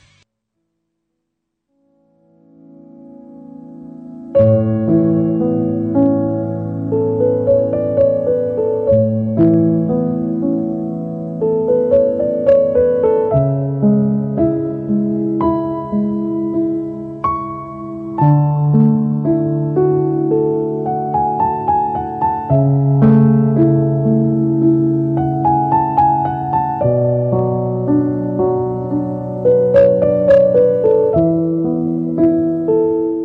Asociación Salamanca Memoria y Justicia continúa recordando a los salmantinos que durante la Segunda Guerra Mundial acabaron sufriendo los horrores de los campos de concentración nazi, de los cuales no volverían a salir. Es el caso de Juan Acedo, un vecino de Montemayor del Río, que va a ver cómo su figura se homenajea tanto en este viernes como mañana sábado en esta localidad cercana a la ciudad de Béjar, gracias a la Asociación Salamanca Memoria y Justicia. Vamos a saludar por un lado a uno de los integrantes de la asociación, a Hilario Hernández. Hola Hilario, buenos días. Eh, buenos días. Y al periodista Luis Álvarez. Hola Luis, buenos días. Muy buenos días. ¿Qué tal? Eh, muy bien, encantado de saludaros a los dos. Hilario, importante la labor que esté realizando desde la asociación para recordar la figura de estos eh, salmantinos, muchas veces caída en el olvido. bueno, no muchas veces, casi en la totalidad de los casos y en muchos y en muchas ocasiones nos estamos encontrando que en sus propias localidades es una sorpresa el descubrir que alguien nacido en el pueblo había terminado en un campo de concentración nazi. Probablemente es el caso para muchos vecinos de Montemayor que desconocen y desconocían hasta ahora la existencia de Juan Acedo Blanco, nacido en el pueblo y asesinado en un campo de concentración. Es una sorpresa y tiene hasta también eh, cierto toque rocambolesco cómo ha llegado a vuestras manos eh, su historia, ¿no, Luis? Porque ha sido un poco fruto de esas casualidades que ocurren de vez en cuando. Pues, eh, pues más o menos. he de decir que, mm, bueno, como Montemayor es un pueblo, Montemayor del Río es un pueblo con una larguísima historia, además de ser un pueblo con un castillo, bueno, pues digamos ha aglutinado un montón de pueblos a lo largo de la historia a su alrededor por ser un marquesado. Y, eso me ha hecho a mí durante muchos años eh, buscar a través de los archivos de los portales, el portal de archivos estatales, pares.es, que pertenece al Ministerio de Cultura, perdón, me ha hecho buscar documentación a lo largo de los años que está pues bien en el archivo de Indias, en, Simancas, en el Archivo Histórico Nacional, etcétera, ¿no? Y, y ocurrió hace ya pues bastante tiempo, yo creo que sería por el año 2013-14, que me encontré con una ficha de un ciudadano llamado Juan Acedo Blanco, que decía haber nacido en Montemayor del Río en el año 1910 y que eh, aparecía como fallecido en el campo de concentración de Mauthausen en 1942, creo recordar. Ahora mismo no recuerdo la fecha exacta, pero bueno, en cualquier caso, claro, empecé a investigar, abría esa ficha y, dije, increíble, yo la verdad que conozco bastante bien a muchos de los ancianos del pueblo, algunos ya no existen, ya no, ya no viven, pero que estuvieron en la guerra civil y que por tanto podrían haber recordado pues a un vecino del pueblo que podría haber sido pues, pues no sé, un republicano o, un nacional que acabó pues digamos en un campo de, concentración, algo absolutamente eh, chocante, ¿no? Y así fue como llegué yo, perdona, a esta historia, pero lo más interesante es que preguntando a los abuelos que quedaban vivos en el pueblo si sabían de esta persona, sobre todo porque el apellido Blanco, que es el segundo apellido de Juan Acedo, es bastante común en Montemayor del Río, eh, la cuestión es que nadie sabía nada. Y, y, eso me hizo sospechar y bueno, me hizo investigar mucho más a fondo, como ahora veremos si quieres. Una investigación que imagino que habrá sido eh, hasta cierto punto dificultosa, ¿no? Porque como bien dices, eh, llega casi de casualidad ese nombre y encontrar información acerca de la figura de este vecino de Montevideo del Río habrá supuesto un reto muy importante, ¿no, Luis? Pues sí, ha sido así. Eh, ha sido un reto, además de una obsesión, porque he de reconocer que, mm, claro, cuando caes, cae en tus manos una información de este calibre, lo primero que piensas es eh, ¿quién, quién es, ¿no? ¿Quién es esta persona? Voy a informarme, aunque solo sea por saber quién es. Eh, y en, en, Montemayor nadie lo sabía, como he dicho antes. Y lo que hice fue empezar a mirar en otros archivos, archivos que hay en Francia y archivos que hay en, en, Alemania, que son, los nazis fueron muy sistemáticos a la hora, por ejemplo, de, de los ingresos en los campos de concentración que hubo, eh, tanto para los ingresos como para la profesión del sujeto que entraba. como para incluso fotografiarles eh, el lugar de nacimiento, incluso también a la hora de fallecer. Es decir, eh, cuando fallecía alguno también les eh, abrían una ficha, un registro, ¿no? Eso ha sido lo que, lo que nos ha llevado a lo largo de los años, después, cuando se, ha revisado, cuando se ha revisado la historia, es lo que nos ha llevado a tener una pues, profunda certeza de qué es lo que ocurrió ahí, lo cual no está nada mal, por supuesto, y es lo que nos ha llevado a saber qué es lo que le pasó exactamente a, a, Juan Acedo Blanco, que ingresó en el campo de Mazausen y falleció en Gusen II, que era, digamos, el, el desguazadero, el desguace, el, el, sitio donde ibas ya a morir finalmente, ¿no? En Mazausen te ponían a trabajar, él era panadero, por cierto, y en Gusen, pues eh, pensaban que ibas a un retiro porque estabas un poco enfermo y querían de alguna manera que Em, eh, parecía, ¿no? La gente pensaba que de alguna manera podía ir ahí a descansar para seguir trabajando después en Mazausen y en realidad lo que ocurría es que les llevaban a ese campo de, concentración a morir, a morir con el resto, como si fuera un leprosario, ¿no? Algo así. Ahora le pediré a Luis que nos dé una pequeña pincelada de esa biografía de Juan Acedo Blanco que se va a detallar más en profundidad esta tarde con una charla que lleva por título de Montemayor del Río a Mazausen en el Salón de Plenos del Ayuntamiento a las siete y media con entrada gratuita hasta completar el aforo del Salón de plenos del consistorio de Montañor del Río, pero luego mañana sábado, Hilario, vais a realizar esa pequeña instalación de un eh, homenaje que va a haber permanente en Montañor del Río a este vecino y que ya vais repitiendo por diferentes lugares de la provincia. Eh, sí, la, propuesta que eh, con la que estamos trabajando desde la Asociación Salamanca Memoria y Justicia con el apoyo de la Diputación y de los ayuntamientos es colocar eh, una pequeña placa en todas las localidades donde nacieron deportados salmantinos, una placa que va además en el suelo y que es una especie de, de de piedra de tropiezo, eh, es el nombre original en, alemán, porque es un monumento internacional a las víctimas eh, del nazismo en, Europa y, y, los estamos colocando y, el sábado se colocará eh, la, la dedicada a Juan Acedo, una piedra que nos recuerda dónde los humanos no deberemos volver o no deberíamos volver a tropezar. Eh, no, no volver a caer en la barbarie que supuso eh, los campos de concentración nazi en los que terminó eh, desgraciadamente Juan Acedo.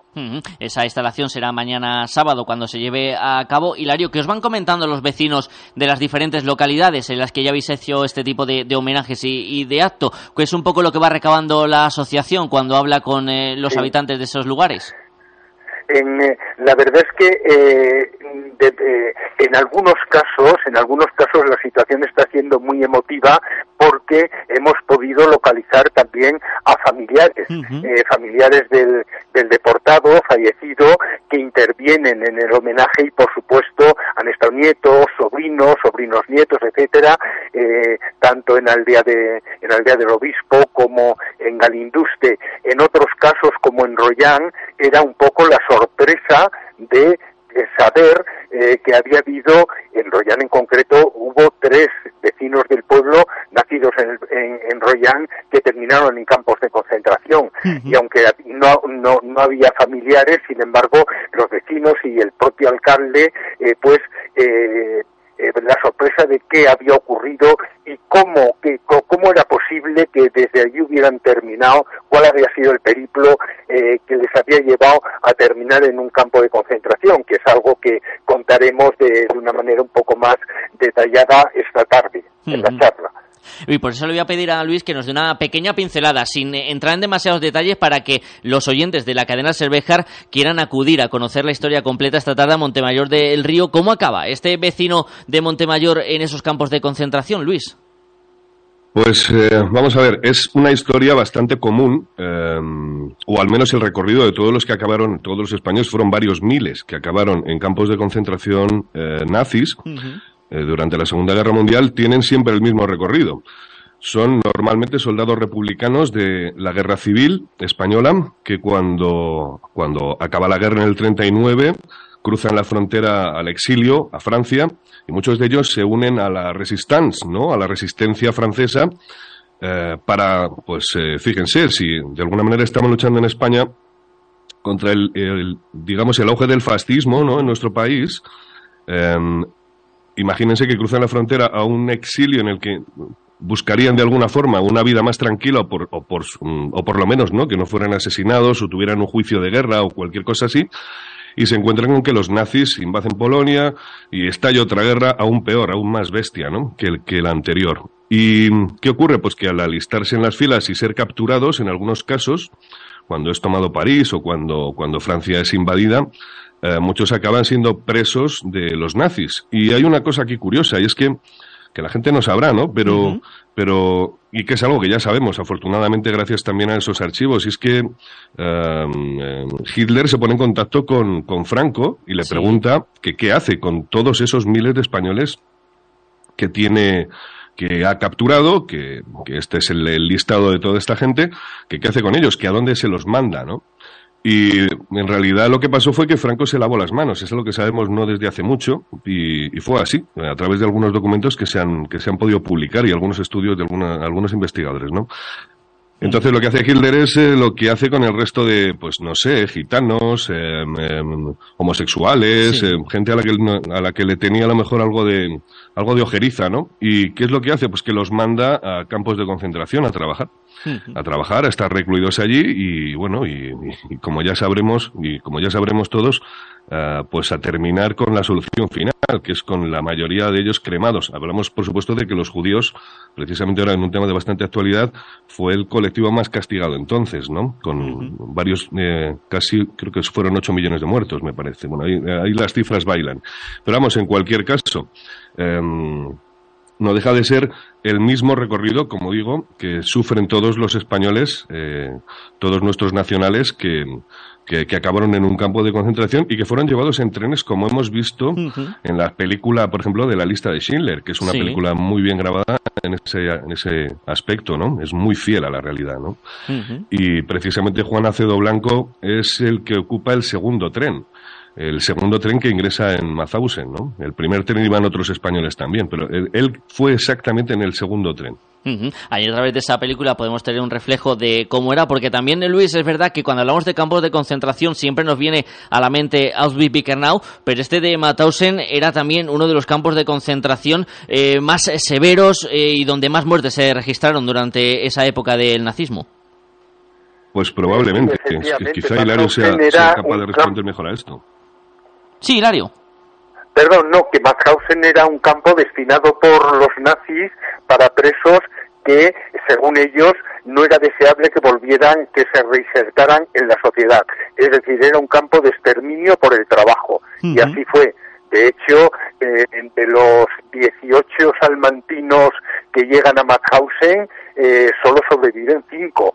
Eh, cinco y tres de ellos porque llegan en los últimos años y de los de los casi 7.500 españoles que fueron a Mauthausen eh, murieron eh, casi dos terceras partes, dos de cada tres fallecieron asesinados fundamentalmente y, mayoritariamente en Gusen como le ocurrió a Juan Aceto.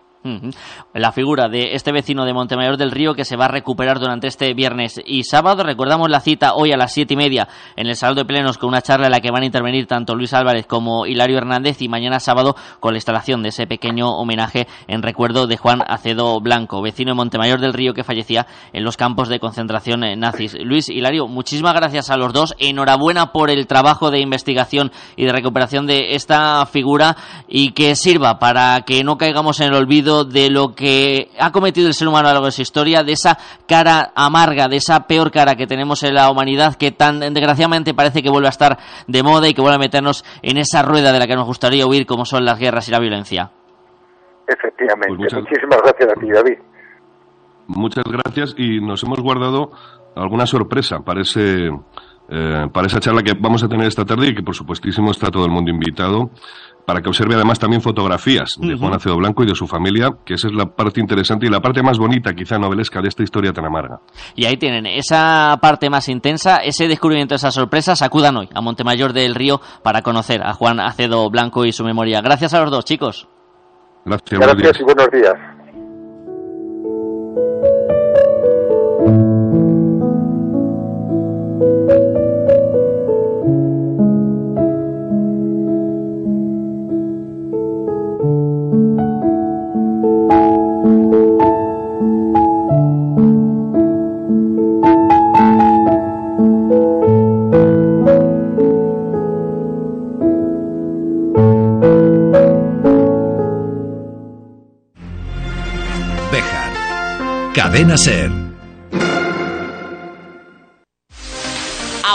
España tiene un curso imprescindible. Curso Obtención y Radiactivos ADR el 14 y el 15 de octubre.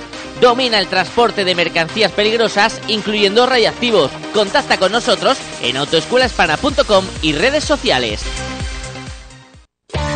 ¿Buscas un taller de confianza para tu vehículo? En Automantenimiento Rodríguez ofrecemos revisión, cambio de neumáticos, electricidad, mecánica en general, además de venta de vehículos nuevos, seminuevos y de ocasión, adaptados a tus necesidades.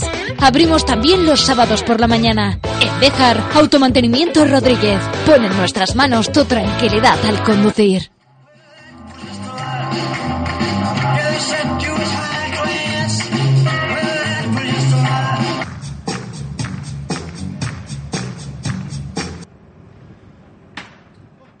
Si quieren pasar un rato divertido, si quieren reírse y olvidarse de los problemas cotidianos, lo van a tener bien fácil, acudiendo esta tarde-noche al Teatro Cervantes de la ciudad de Béjar. A partir de las ocho y media van a poder disfrutar de Más Mix, el nuevo show, el nuevo espectáculo que trae hasta la ciudad de Béjar Espasmo Teatro. Isaac Tapia, muy buenos días. Muy buenos días, David, ¿cómo estáis? Muy bien, encantado de saludarte. Imagino que con ganas de esta actuación que se pospuso en su momento por aquella triste noticia que sufrió la ciudad, imagino con ganas, ¿no?, de volver a reencontraros con el público bejarano. Sí, muchas ganas de ir. Es un día, además, en medio de entre fiesta y fin de semana, un día ideal para ir a Bejar, para eh, representar este espectáculo y además eso, que nos quedamos con muchas ganas. Un día ideal y más en ese puente del que Espamos Teatro lo disfruta. Sí, sí, la verdad es que, eh, bueno, no se puede pedir más. y vamos a disfrutar de Max Mix. Cuéntanos un poquito, Isaac, ¿qué vamos a poder ver sobre las tablas de Cervantes? Bueno, pues para el que no nos conozca, primero decir que somos Spasm y que nos dedicamos al teatro gestual, a hacer reír, y es nuestra señal de identidad, el mimo, el gesto y sobre todo buscar pasar un rato diferente, eh, divertido y que la gente se abstraiga un poco de la rutina diaria.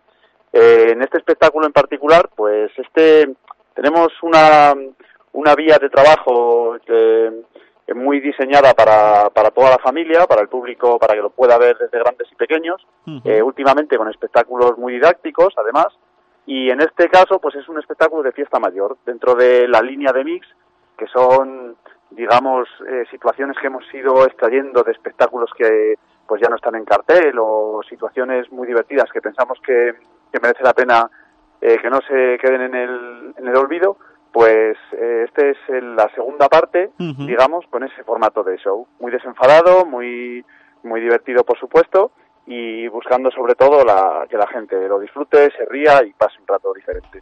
Y como bien nos cuenta Isaac, destinado tanto a pequeños como a mayores, que vamos a disfrutar de su humor gestual, de esa forma de hacer reír tan complicada, o al menos eso parece desde fuera, Isaac, ¿no? El tener que apoyarse siempre en gestos, en la mímica, que sea ella la que cuente la, la historia, visto desde el patio de butacas, es fascinante, ¿no? ¿Cómo lo conseguís? Bueno, diferente, dif- eh, difícil. Bueno, pues eh, para nosotros quizá no, porque es lo que nos hemos dedicado y en lo que nos hemos especializado. A lo mejor para nosotros era más difícil eh, una- un, un es- un espectáculo de texto. Sí. Y, por ejemplo, eh, sí que es verdad que te expones a, al- al- a cada, cada situación, a- te ves juzgado en ese eh, buscar eh, hacer reír, ¿de acuerdo? Y, y a- eh, por otro lado, pues es muy reconfortante porque estás todo el rato con ese feedback del público y, y, bueno, al final te lleva un poco en volandas por el espectáculo y cada espectáculo es diferente, cada situación en función de cómo veas al público, cómo le guste o no, pues siempre te da más juego menos, es la verdad es que es difícil, no, diferente. Una forma de disfrutar del teatro de una manera diferente a través de los gestos, a través del humor, que es el sello característico de Spasmo Teatro. Lleváis más de 20 años ya como compañía, Isaac. Algunos de vosotros lleváis más de 30 años dedicándose al mundo del humor gestual. ¿Da un poco de miedo asomarse al abismo y ver ese paso del tiempo? Bueno, la verdad es que es curioso, no deja de ser curioso y sobre todo peculiar en nuestro caso que la formación sea la misma que hace 30 años cuando empezamos juntos en el barrio de La Vega a hacer teatro. Entonces sí que es algo curioso y cuando, cuando vas por el mundo representándolo, lo comentábamos ahora, estuvimos ayer en, en Zaragoza, en el Pilar, y estuvimos allí comentándolo con gente de organización del festival, etcétera, y claro, pues no es algo, no es algo que se vea mucho, pues que una formación dure tanto y sobre todo con los con los mismos componentes y fundadores. Entonces sí es curioso, pero bueno, por otro lado, pues es parte de nuestra andadura y lo que nos hace diferentes y lo que hemos conseguido, pues esa compenetración y ese eh, a- trabajo en equipo, mantenerlo, bueno, pues no deja de ser un plus. Y vamos a ver ese resultado de tantos años de trabajo y de esa calidad que es característica de Spasmos Teatro. Hoy a partir de las ocho y media de la tarde en el Teatro Cervantes con entrada gratuita y su Max Mix. Isaac Tapia, muchísimas gracias por estar este ratito de radio con nosotros. Que nos Nada. vemos esta tarde en el Cervantes que tenemos Eh, ganas de reír. Muchas gracias a vosotros y de verdad animar a la gente que se pase en el teatro. Además, hoy es una cosa especial porque grabaremos el show, eh, aprovechando el Teatro Cervantes, sus condiciones y la magia que tiene, pues es una cosa diferente. Y mira, normalmente nosotros allí tenemos un público que ya nos, nos conoce, nos sigue, pues, y en esta ocasión, al ser entrada gratuita, pues es un buen momento para que la gente arriesgue y el que no nos conozca, que se acerque a conocerlos, que seguro que se, se, se llevará una grata sorpresa y se harán unos fans más. Un plan ideal para esta tarde. Gracias, Isaac. Gracias a vosotros, gracias David, un abrazo.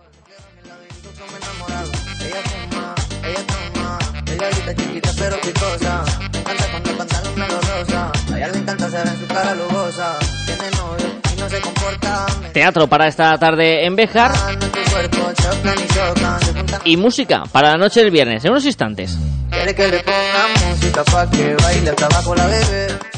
Mármoles Alba, especialistas en trabajos para cementerio. Elaboración de lápidas, panteones, nichos, columbarios. Contamos con máquinas de última generación, grabación láser, fotograbado, cerámica, inscripciones, diseño personalizado, además de nuestros servicios de limpieza y mantenimiento. Mármoles Alba, todo lo necesario para mantener en buen estado el lugar de descanso de sus seres queridos. Información sin compromiso en mármolesalba.es y en el 923 080841.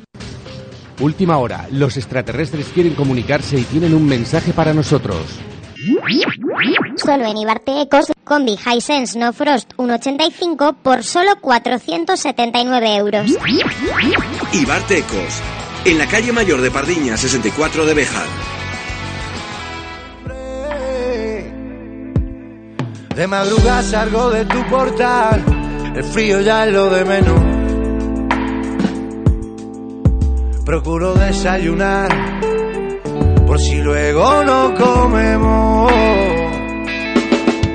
Y al calor me vuelvo a un bar y un café pa' pa' virar la caraja. Y guardo colección de los paquetes de tabaco vacío. Tengo los de ayer. La cita musical del viernes nos lleva hasta la Alquitara. A las once y media de esta noche vamos a poder disfrutar del último trabajo del niño del pegamento, con una entrada única de 10 euros para poder disfrutar del talento de Daniel Rodilla, con el que vamos a hablar en esta mañana en la sintonía de la cadena Cervejar. Hola Dani, muy buenas. Hola, buenos días. Encantado de saludarte, Dani. Imagino que con ganas, ¿no? De actuar y sobre todo cuando se actúa en casa. Eso es, sí, sí, con muchas ganas y más sabiendo que está casi todo el cartel vendido ya, pues, pues con más ganas todavía.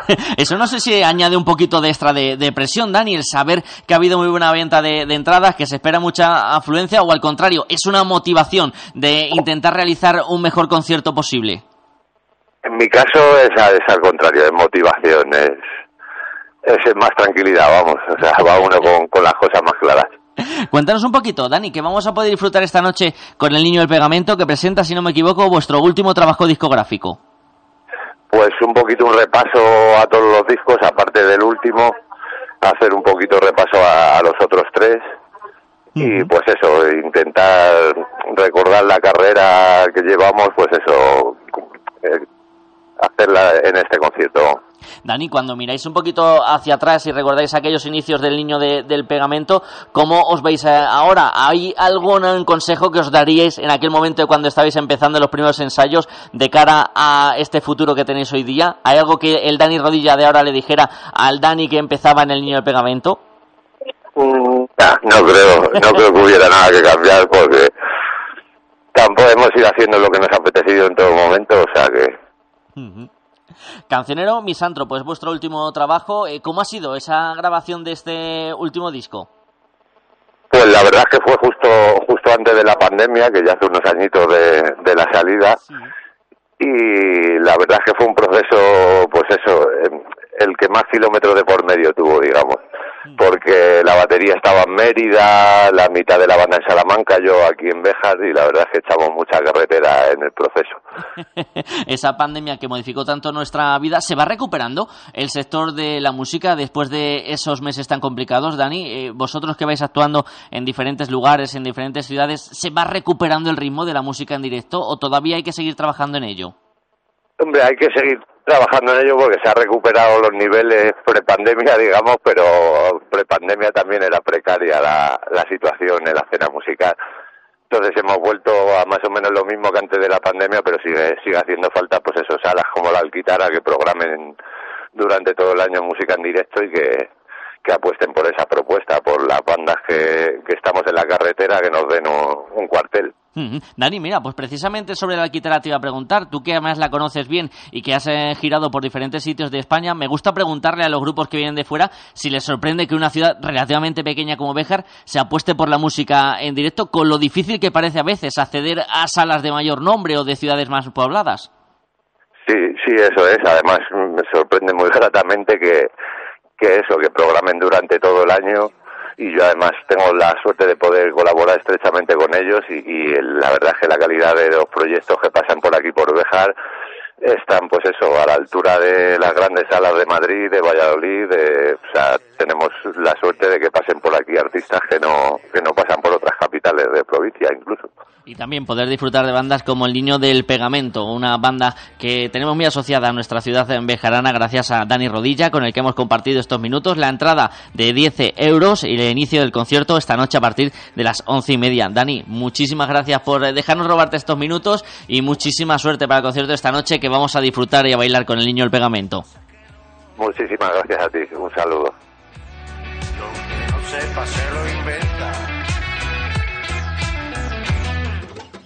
Cómpramelo en la reventa. Y es que a estas alturas no me digas que no sabes que en lo más profundo hay oculta sociedad. La cita musical esta noche en la Alquitara. Sus normales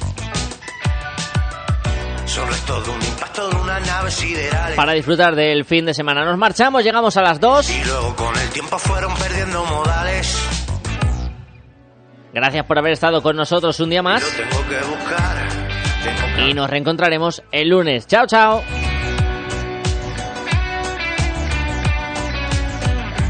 Cuentan que una vez se le perdió un lunar, desde entonces se lo siempre al despertar.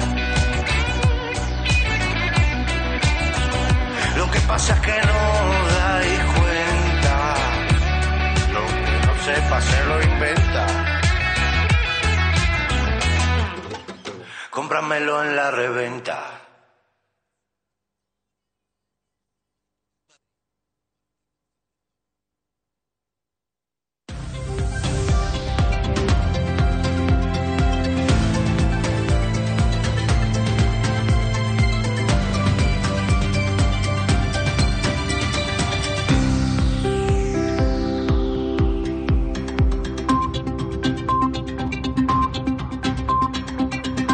Son las dos, la una en Canarias.